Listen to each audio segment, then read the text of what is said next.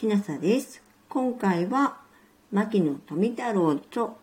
若き日の思い出1、雨の宮まで最終です。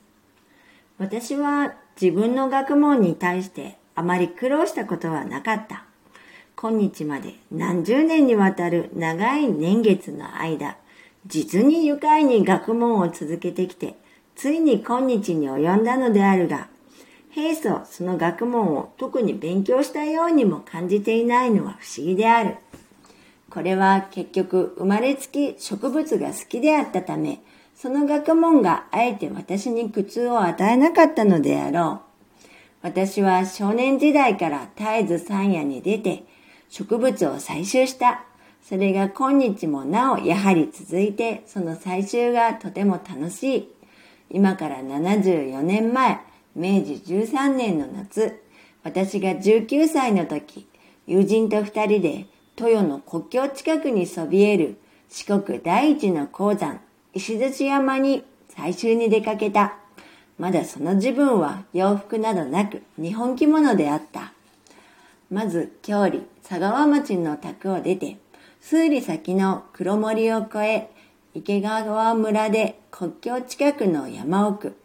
椿山の農家で泊まった。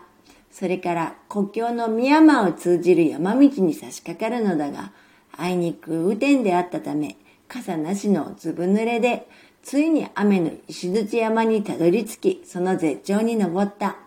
さて、それからその山腹下の山村、黒川村で泊まり、初めてじゃがいもを味わった。これは古くから同地で作られてあったもので、カーバイ芋と言っており、形の小さい芋であった。翌日、また雨をついて木戸に着いたが、山中で日が暮れ、人里遠き深い林の中で野宿をしたが、夜半に雷が鳴ったり、雷光が光ったり、とてもすごかった。夜明けにやっと前の椿山に帰り着き、ついに郷里に帰ってきたが、行きから帰りまで雨天で着物は濡れ、大いに困った。それでもそのおかげでいろいろな植物を見たが、上の黒森では初めてオーナンバンギセルを取ってこれを射精してきた。